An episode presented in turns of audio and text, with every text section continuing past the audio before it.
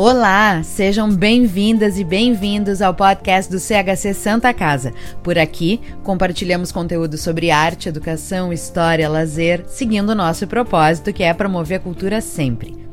No episódio de hoje, você vai conferir o primeiro de uma série de podcasts sobre objetos do museu, através de um bate-papo com a produtora do CHC Santa Casa, Júlia Corso, e a historiadora Amanda Mencheltz, responsável pelo acervo do museu. Eu sou a Júlia Corso, produtora do CHC Santa Casa, e eu estou aqui sentada com a Amanda, que é historiadora do CHC. Amanda, dá um oi pra gente. Olá, gente, tudo bem? Me conta qual é teu papel no CHC, o que, que tu faz? Então, eu sou Amanda, eu sou historiadora aqui na, na, instituição. Eu trabalho mais com a parte do acervo museológico, né, e produzindo então esse conhecimento uh, re, uh, relacionado a esses fragmentos da história da Santa Casa. Vou contar para vocês uma coisa que aconteceu. Esses dias eu estava andando pelo CHC, indo buscar uma água, e aí eu olho para dentro da sala da Amanda e tinha um objeto muito interessante que imediatamente chamou minha atenção. Parecia assim uma manequim de pernas abertas. E perguntei para ela: "Nossa, o que que é isso?" Tava ela e as estagiárias ali limpando. "Nossa, o que que é isso?" E ela me contou a história desse objeto que a gente achou tão interessante, mas tão interessante que valia uh, uma conversa e contar para vocês um pouco uh, da, da, da, história dela. Conta aí, Amanda, de que, que a gente está falando. A gente está falando de uma boneca simuladora de partos, né? O que, que é isso? É um objeto, é um protótipo mecânico que foi amplamente utilizado e ainda é utilizado para simular o parto e ensinar a aplicação das devidas manobras assistenciais obstétricas. Atualmente, por exemplo, esses bonecos são tão desenvolvidos que são verdadeiros robôs que dão indícios então de uh, se a mãe está sentindo dor, uh, onde deve tocar com a pinça, onde deve fazer uh, diver, diferentes movimentos então com, com o parto de que época é esse objeto. A foto vai estar nas nossas redes sociais, gente. Vocês têm que ver. É ele é bem impressionante. O nosso objeto ele foi encomendado em 1898. Mas acho que eu vou falar um pouquinho da história uh, do desenvolvimento desse, desse artefato ao longo dos anos. Tá? Uh, é de 1690 a primeira primeiro indício do instrumento. E ele foi utilizado na tese de doutorado de Ron von Horn para simular o parto e o papel passivo do feto. Mais tarde, uh, além de escrever orientações didáticas alusivas à obstetrícia, uh, Horn também utilizou desse instrumento como um meio pedagógico para ministrar palestras públicas e ensinar parteiras. Outra personalidade que destaca-se no ensino com manequim simulatório é a Madame du Coldre, parteira diplomada em 1740 pela Escola de Medicina de Paris, França. Uma curiosidade desse período é que, logo após a sua formatura, o Sindicato de Médicos e Cirurgiões proibiu, então, a formação e habilitação de novas parteiras. Entretanto, devido à necessidade de atendimento, inúmeras mulheres continuaram a, praticar o ofício sem qualquer orientação educacional, fato que resultou na morte de inúmeras parturientes e nascituros. Vendo o colapso que tal situação resultaria, principalmente pela futura ausência de contingente no Exército Nacional, o rei Luís XV autorizou a Madame do Coldrer a ministrar aulas práticas itinerantes em diferentes cidades ou aldeias da França.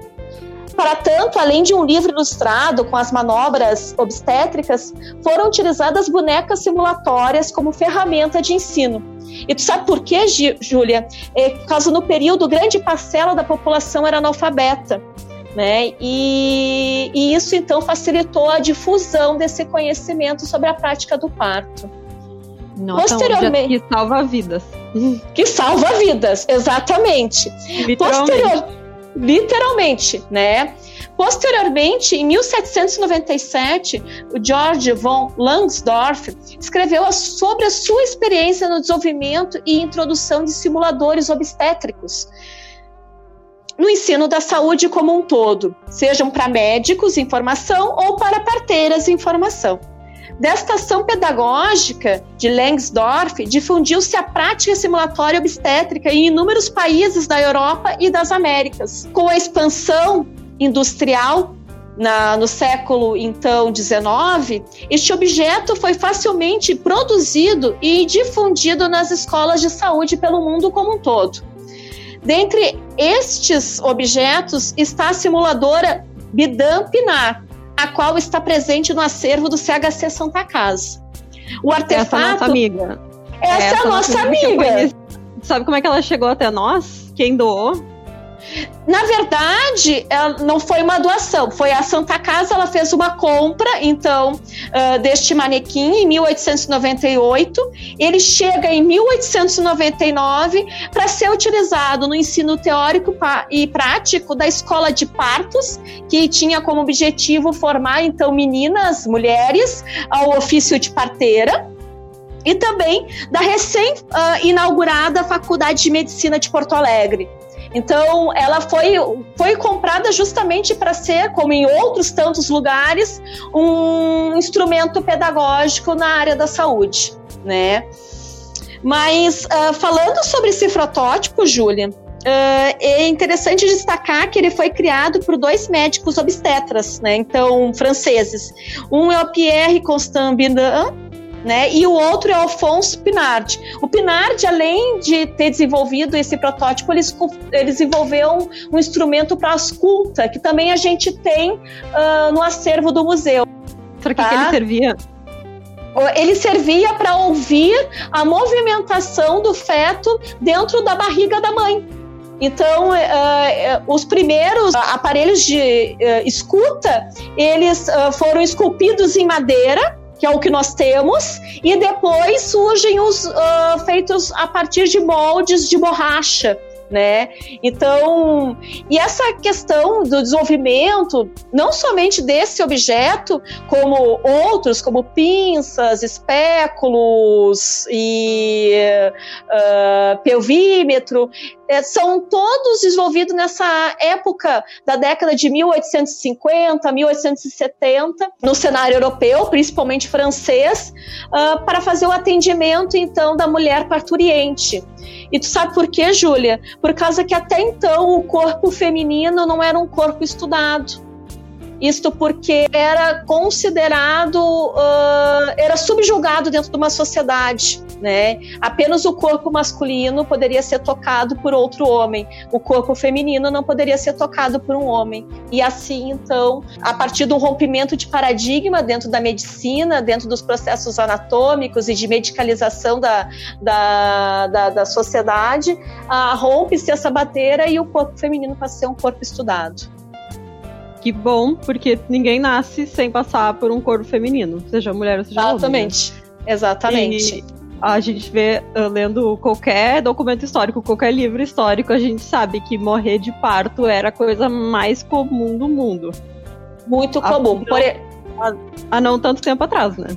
Não. Por exemplo, uh, uh, existe uma estimativa uh, que na década de 1920, 1930, cerca de uh, 20% das mulheres morriam ao dar à luz. A gente está falando coisa de 100 anos atrás, né? E uh, dentro de uma estimativa, por exemplo, das crianças, as crianças 40% das crianças morriam antes de completar um ano de vida. Então, esses altos índices uh, de mortalidade, tanto de parturientes quanto de crianças recém-nascidas, uh, gerou várias políticas públicas uh, para o favorecimento do conhecimento, do ensino e da prática médica e também de enfermagem dentro da sociedade brasileira e também no mundo como um todo, né? Aqui no Brasil, por exemplo, no governo do Vargas, a partir de 1937, foram criados vários serviços nacionais. E um dos serviços nacionais visava o atendimento justamente uh, destes dois eixos uh, populacionais, as parturientes e as crianças recém-nascidas.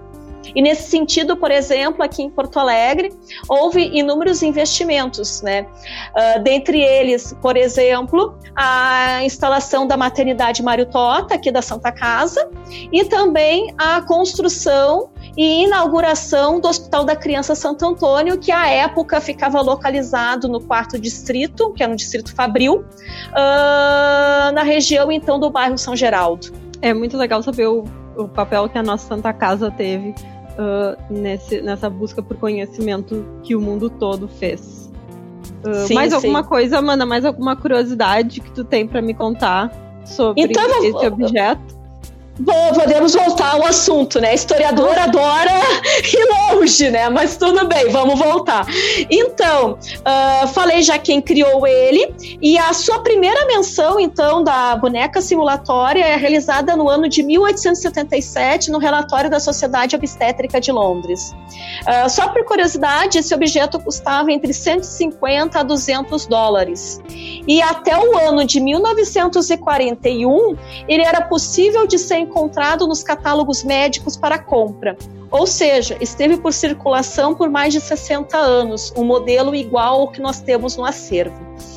Uh, sobre a sua estética e funcionalidade, trata-se de uma boneca esculpida em madeira, a qual apresentava estruturas em couro e borracha, similares ao abdômen, a barriga, útero, bolsa, que era preenchida por água, bexiga, vulva, ânus, sacro móvel e alavanca por corda para produzir as contrações.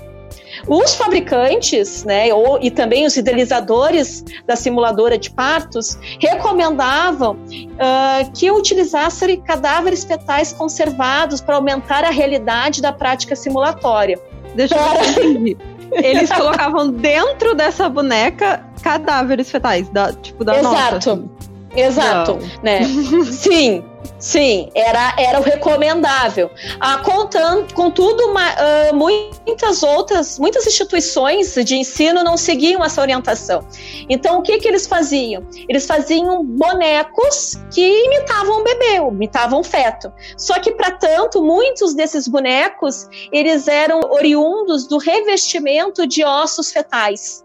Esse, essas eram as, as, as alternativas que tinha no período para trazer maior realidade. Hoje, essa realidade Uh, em muitas uh, escolas uh, de saúde, ela é feita através do mecanismo artificial robótico, né? Então, por exemplo, quando hoje você vai numa faculdade de enfermagem ou numa faculdade de medicina, existem robôs que simulam tudo isso. Fora que, ah, devido à medicalização da sociedade, à introdução de vários espaços hospitalares, é muito mais fácil hoje um estudante da área da saúde ter o contato, então, ah, com uma situação como o parto. Né? Então, isso se modifica ao longo da história.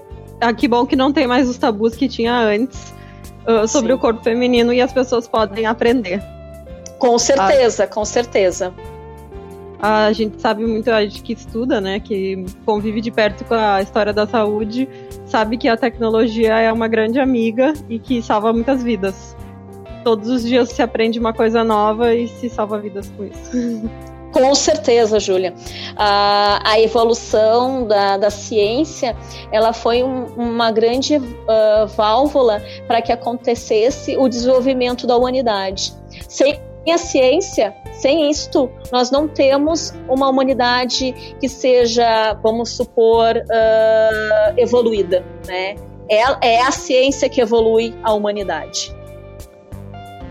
E esse foi mais um episódio do podcast do CHC Santa Casa, que contou com um bate-papo entre a produtora do CHC Júlia Corso e a historiadora responsável pelo acervo do museu Amanda Mensch Eltz. CHC sempre contribuindo para que mais cultura chegue a toda a comunidade. Quer vir com a gente nesse propósito? Faça parte, contribua. Saiba mais em www.chcsantacasa.org.br/apoie. O CHC Santa Casa tem patrocínio de Dorf Quetal, Facta Financeira SA e Florence. Apoio de Body Pasa, Dr. Clean, Ercosul Alimentos e Mirador Spare Parts. Financiamento da Lei de Incentivo à Cultura, Secretaria Especial da Cultura, Ministério da Cidadania e Governo Federal.